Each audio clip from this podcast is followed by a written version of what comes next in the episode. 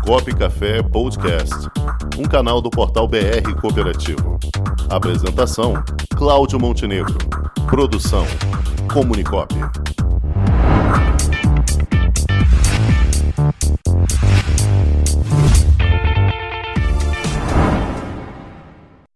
Vamos começar o quadro com a participação da psicóloga presidente da Unifop, Cooperativa de Saúde Mental e Reabilitação, Josiane Coutinho. Boa tarde, Josiane.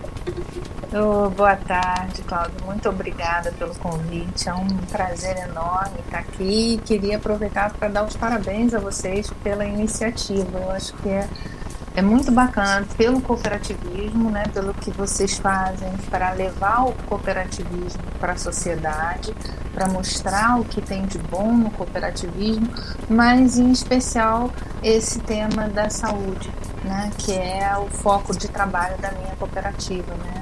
Isso me alegra muito. Eu queria parabenizar vocês aí pela nós, nós é que agradecemos, Josiane, ter uma profissional do seu gabarito, com uma cooperativa tão importante aqui para o estado do Rio de Janeiro, e logicamente não só para o Rio, mas sendo um exemplo para todo o Brasil, com uma atuação tão focada na área da saúde, que é tão necessária nesse momento, né, Josiane? Imagino como é que você está lidando essas questões aí, que você que está aí no município de Petrópolis, região serrana, que está muito afetada também pela questão da pandemia. Como é que você avalia, do ponto de vista como psicóloga, a questão da pandemia hoje? Eu acho que com mais preocupação do que nunca. Né? Eu estou na linha de frente desde o início da, da pandemia. A nossa cooperativa é uma cooperativa multidisciplinar, então a gente trabalha dentro dos, dos hospitais com fisioterapia, fonoaudiologia, nutrição, psicologia, terapia ocupacional. Então eu consigo viver essa realidade não só pela minha experiência, pelo que eu presencio, mas pela dinâmica de trabalho dessas outras áreas também. Né? Além da parceria com a equipe médica, que é muito próxima. O trabalho interdisciplinaridade ele é, é rico e é muito necessário nesse momento que a gente está enfrentando. Então, eu estou desde o início é, lidando com a pandemia na linha de frente, vendo o efeito na população, vendo os casos chegando, os óbitos acontecendo, o desespero das pessoas. Eu lido com a pandemia enquanto gestora, porque isso trouxe uma dificuldade real para o trabalho, para a renda das pessoas, para a gente sobreviver ter recursos financeiros para atravessar esse momento e lido com isso enquanto pessoa, enquanto mãe, enquanto esposa, filha, preocupada com as pessoas que eu amo. Então a, a pandemia ela afeta todas as áreas. Ela não, não afeta só o nosso dia a dia dentro do hospital, mas ela afeta todas as áreas da nossa vida. É interessante, né, João? Tá... Interessante notar, sem te cortar, que já cortando, é, hein, hein, Cláudio? Na semana passada, a Josiane iria participar conosco aqui do é, programa, é. no quadro. Só que na última hora ela me mandou uma mensagem que estava indo comunicar um óbito. Olha, Poxa, você vê como é que é a situação, né? Isso é difícil, né, Ju? 3 mil por dia. Foi. Foi naquele momento, foi exatamente naquela hora me avisaram que a família tinha acabado de chegar e não tinha condições de deixar a família aguardando. A gente, eu participo diretamente com o médico, quem dá o diagnóstico do óbito, quem explica as condições do óbito é o médico, mas na sequência eu entro com todo o suporte e amparo a família, porque por mais que haja uma expectativa, um temor do óbito é uma notícia que ninguém está preparado. Na melhor das hipóteses, a gente está avisado que pode ocorrer, mas preparado para lidar com a perda ninguém está, né? Então é sempre muito difícil.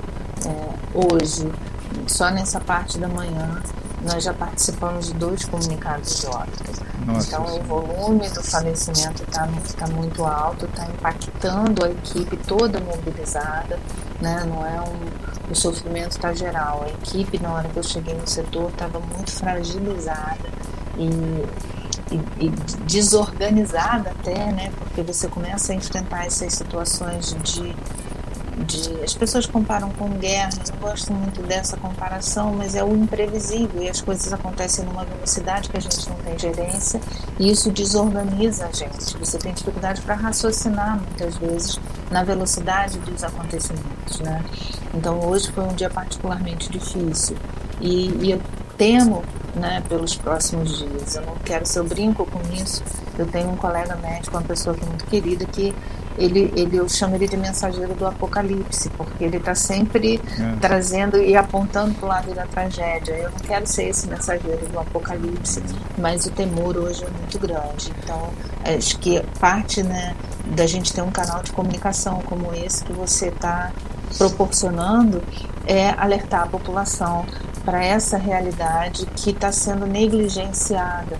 Né? As pessoas têm dificuldade, quem está dentro do hospital, quem está vivenciando isso, né, tem essa realidade posta a todo instante.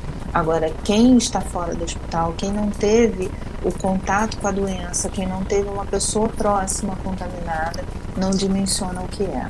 Então eu acho que esse canal de comunicação ele tem, né, ele facilita, ele proporciona isso para gente de trazer a dimensão da realidade, a gravidade do momento que a gente está vivendo e a importância da participação de cada um para conter a transmissão do vírus, Muito porque bem. não tem expansão da saúde que dê conta disso.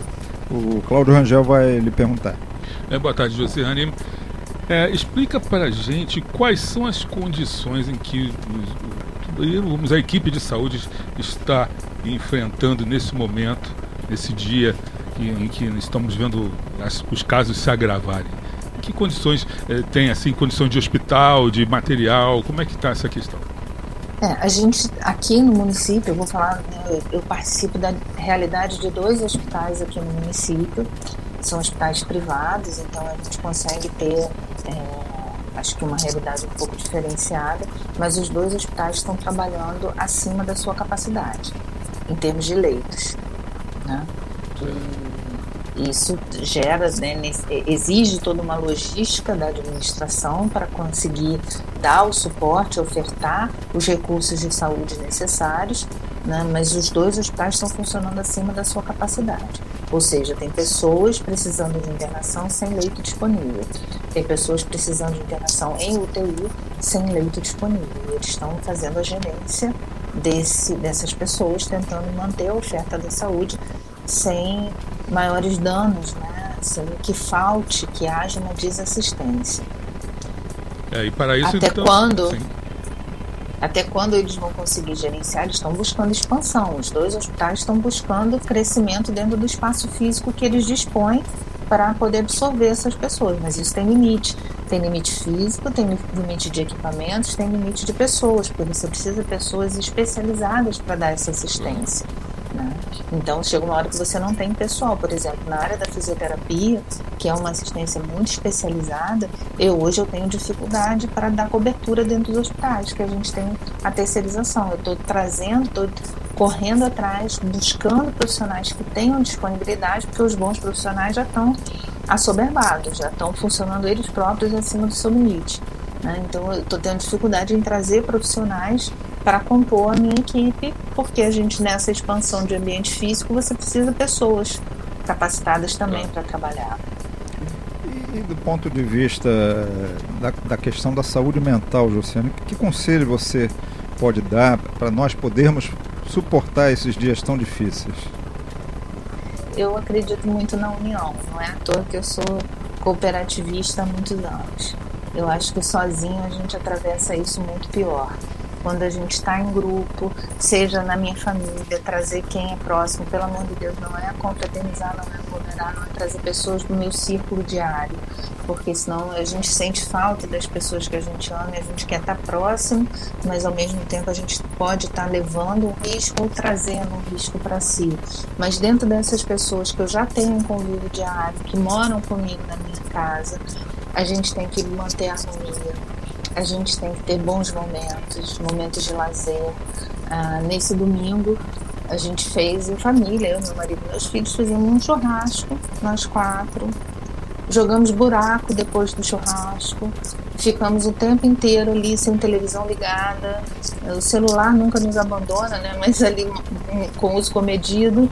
Mas nós ficamos até quase 8 horas da noite ali nesse momento de confraternização nosso esses pequenos momentos de confraternização eles recarregam a bateria para o restante da semana. A gente precisa é, cultivar a harmonia dentro de casa, ter esses momentos de lazer com os, com as pessoas que a gente ama. Se está distante, a tecnologia está aí para isso. Né? Eu tenho um grupo de amigas, a gente, tem, a gente faz nhoque da fortuna, fazíamos antes da pandemia todo mês. Todo dia 29 de cada mês, um grupo de famílias amigas se reunia para o nhoque da fortuna. E desde que a pandemia iniciou, a gente não tem tido mais essa, esse convívio Nesse final de semana, uma amiga ligou e falou: Ai, que saudade dos nossos nhoques. Eu falei: Pois não, esse mês a gente vai fazer o nhoque virtual. Nós vamos fazer o nosso encontro virtualmente, cada um na sua casa, vai preparar o seu nhoque e a gente vai brindar. Esse tipo de coisa parece pouco, mas ele, ele recarrega, ele, ele nos enche de esperança, ele, ele nos enche de alegria, de, bom, de lembrança de bons momentos vividos. A gente resgata essas coisas boas que a gente já viveu em algum momento e isso é bem-vindo, isso fortalece, isso tem efeito. É uma coisa simples, não precisa nada. É, nada especial como às vezes a gente idealiza. Tem sido falado muito das das práticas alternativas, meditação, yoga, isso, claro, é muito bem-vindo e realmente harmoniza a mente e o corpo, mas nem sempre é possível. Né? Eu acho que coisas mais simples são possíveis e a gente tem que se esforçar. Quem tem criança em casa, resgatar os jogos de infância, não jogos eletrônicos, mas jogar batalha naval, jogar dedanha, Sabe aqueles jogos da infância? Isso faz bem para o adulto e isso harmoniza a relação. A gente tem que resgatar essas coisas, esses bons hábitos de convivência. Verdade. Muito bem, Josiane. Jo, agradeço muito sua participação, Imagina. abrindo aqui o nosso quadro Saúde em primeiro lugar. E já está convocada, porque certamente você vai ter que voltar aqui para falar novamente no nosso quadro até porque são poucos os profissionais a quem a gente pode depositar tamanho agradecimento pela dedicação, pelo conhecimento do assunto. Você é um deles, tá? Eu agradeço muito a confiança, agradeço a oportunidade, me sinto de fato honrada e querida. Isso é carinho, isso é importante né? essa troca que a gente faz, mesmo virtualmente, mesmo distante, isso aquece a alma. A gente precisa disso para suportar e atravessar esses momentos difíceis. Agradeço muitíssimo, estou totalmente à disposição para quando você precisar. Então tá ótimo. Um grande abraço, um beijo, Jô, tudo de bom aí para vocês aí e vamos passar, vamos em frente. Igualmente para vocês, bom trabalho. Obrigado. Até logo.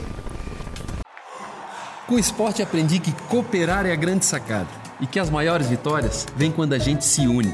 No cooperativismo também é assim.